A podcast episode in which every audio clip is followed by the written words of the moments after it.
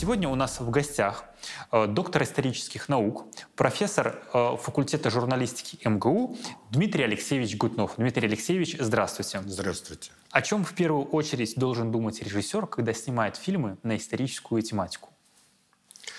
Ну, помимо того, что нужно раскрыть э, саму тему, которая развертывается в фильме, большое внимание надо уделять контексту историческому, чтобы э, этот сюжет не выпадал из реалий исторической эпохи. Посоветовать тут что-то трудно, за исключением того, что нужно, с одной стороны, как бы готовиться к подобным съемкам и вникать в реалии, в быт эпохи. Чаще всего это делается через воспоминания разного рода. Можно воспользоваться э, очень... Э, в последнее время довольно редко пользуются услугами консультантов, но на самом деле их э, консультации не бесполезны, потому что как бы они погружают режиссера в какие-то детали, которые он просто может не знать ну, ну, в силу разных причин и образования, и того, что мы живем в другую эпоху, и думаем по-другому, и тому подобное. Какие интересные исторические события, по вашему мнению, стоило бы экранизировать? Ну, как сказать, э, в свете современных э, реалий э, я бы, например, экранизировал первую осаду Санкт-Петербурга. Я имею в виду не в период войны, период Крымской войны, когда франко-английская эскадра, объединенная, значит, э, вошла в Балтийское море, ждала, что Балтийский флот из Кронштадта выйдет э, в, э, для сражения, блокировала Финский залив. Мы говорим про Крымскую войну не, не 2014 года, а 1854 года.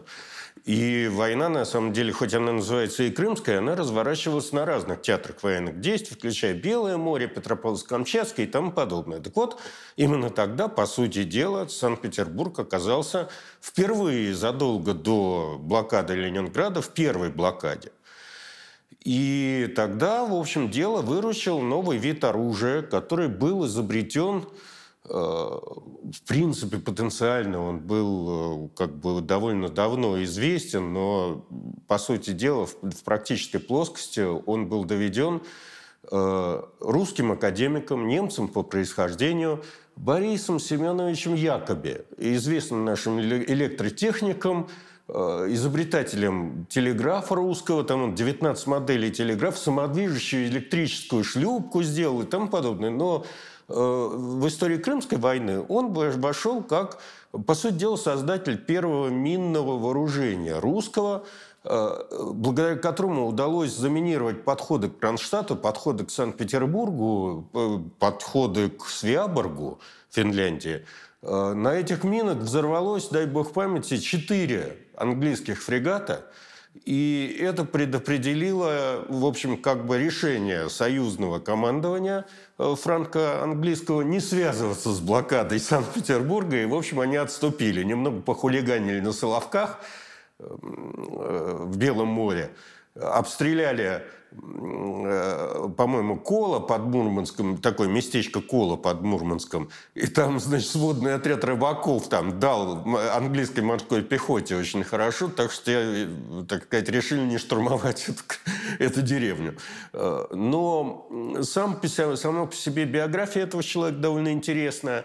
То, как он пробивался, потому что не, не все было так гладко. Он, конечно, делал свои изобретения, но как всегда бывает, рутина. Э, ну, пока война не началась, и пока стало непонятно, что вот это вот оружие, оно то, что нужно, и, в общем, были большие сомнения, сработает ли оно. И оно сработало, э, в конце концов. Вот э, всю эту драму ученого, патриота, потому что он немец по происхождению, он родился в Бранденбурге, понимаете, он стал русским ученым и, в общем, работал на Россию.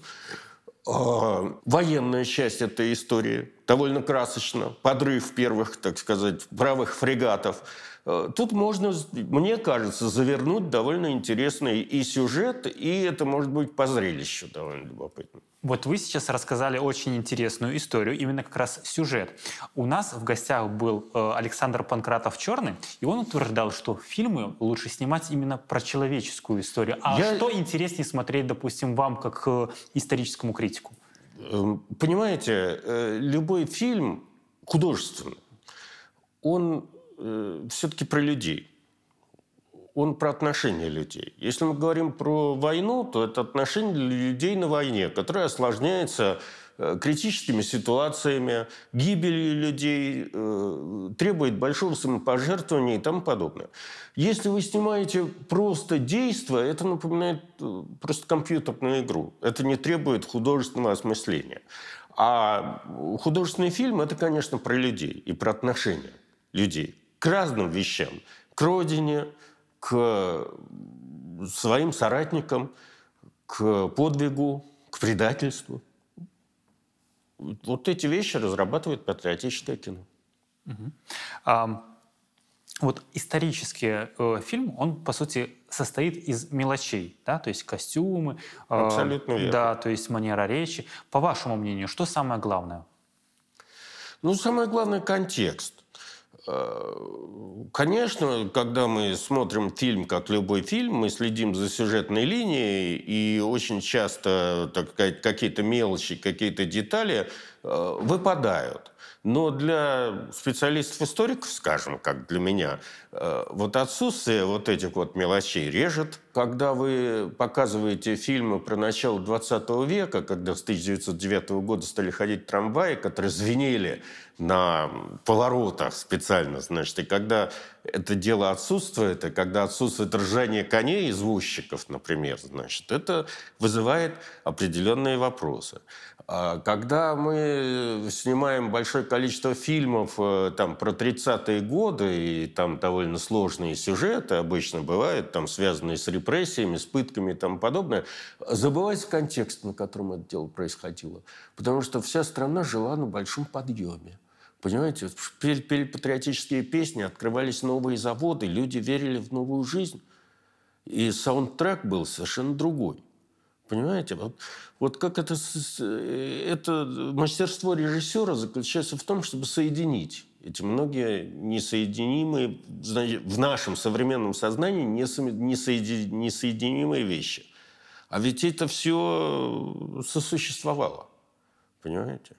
Вот. Э, я уже не буду говорить о том, что современное поколение плохо различает, чем отличается керосинка от керогаза. Вот этот вот звук этого керогаза, как бы, он бы сильно, например, э, ну, красит эту историческую атмосферу, было бы ясно, значит, кто на чем готовит. Ну, такие вот вещи, э, они красят фильм. Уровень российского исторического именно кино, он растет? Я в свое время пиарил сериал Бориса Годунова. Угу на маяке. И э, меня пригласили, значит, туда на итоговую встречу с Безруковым и с прочими, значит, создателями, и привезли туда наряды, в которых они снимались. Причем реклама была такая, что это наряды вот один в один, сделанные по лекалам того времени. Понимаете, когда вы делаете наряды по лекалам того времени, они весят по 20 килограмм, по 15 килограмм, потому что люди не умели выделывать такие ткани э, такие легкие ткани, как это делать сейчас. Я уже не говорю о том, что э, все драгоценности, которые навешивались на царей, они были настоящими. Именно поэтому, например, при коронации некоторые цари просто не выдерживали. А последняя императрица Александра Федоровна упала в уморок потому что вес ее этого наряда русского в Успенском соборе в 1990, 1797 году там составлял что-то такое около 35 килограмм. А на меня надели костюм Бориса Годунова, царский. Он был очень легкий. Ясно, что Борис Годунов э, но ведь на экране же никто не увидит этот вес. Да, но Борис Годунов не мог двигаться так свободно в таком костюме.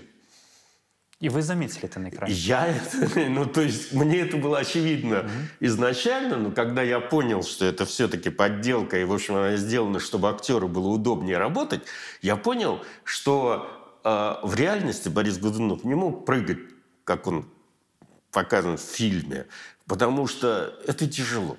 Было у вас отторжение в этот момент, когда вот вы видели Борис Годунов в кадре прыгает, и вот вы понимаете, что такое не может быть? То есть что вы чувствовали в тот момент? Э, да нет, вы понимаете, э, у меня нет такого отторжения, потому что я понимаю, что мы живем в 21 веке. И все-таки определенным э, количеством исторических э, реалий мы вынуждены пожертвовать. Ну, например, есть язык людей там, 15 или 17, даже 18 века, он отличается от современного. То есть правильно я понимаю, что допустимо чуть-чуть, э, скажем, э, ну, модифицировать, то есть конечно, адаптировать, без, скажем, безусловно. некоторые ну, вот, исторические детали. Вот возьмите женский костюм. Угу. Вот возьмите все последние сериалы, которые снимает наше телевидение. Елизавета Петровна, Екатерина и тому подобное. А, вот в тех корсетах, которые тогда существовали, которые показывают э, нам, как, как они зашнуровывались, вот э, скакать на лошади просто нельзя. Можно ездить в карете. Достаточно сказать, что Елизавету Петровну во время переворота гвардейцы несли на руках. И поэтому э, показывать, как лихая Екатерина II, значит, прыгает на лошади и джигитует вот в этом всем наряде, это заведомо как бы оскорблять историю. Но я прекрасно понимаю, что для современного человека, который не обременен такими знаниями, это может быть вторично. Для музейщиков, историков, там, людей, которые с этим связаны, это вызывает определенное как бы, отторжение. Ну, лично вы, допустим, например, если бы были, скажем, консультантом режиссера, вы бы скорректировали эту сцену или нет? По крайней мере, я бы э, сказал, что вот э, восприятие вот этого вот всего может быть искажено. И уже решение принимал бы режиссер. А да? режиссер хозяин. Угу. Это то же самое с языком. Вот если мы начнем говорить э, тем старорусским языком, который прославлял Ломоносов, угу. который э, вроде как реформатор русского языка, то по-настоящему современный русский язык Пушкин выдумал. Угу. То есть в XVIII веке нормы литературного языка – это нормы Ломоносова. Если мы по нормам Ломоносова будем озвучивать фильм, никто ничего не поймет или слушать будет нельзя. Понимаете? Значит, ну, мы вынуждены говорить. Были примеры, когда в фильме Андрея Тарковского историк Пашута специально переписывал значит, монологи Андрея Рублева, и то, чтобы он там окол, но не по-настоящему по-старорусски говорил. А дальше всех пошел Мэл Гибсон, который в «Страстях Христовых» просто говорил по древнеарамейски. Правда, филологи э, из Московского университета потом долго хохотали, потому что никто не слышал этого языка. И поэтому многие звуки, которые как бы э, мы сейчас произносим так, неизвестно, как произносились там 2000 лет назад. Это была серия подкастов в рамках четвертого международного фестиваля «Дни военно-исторического кино».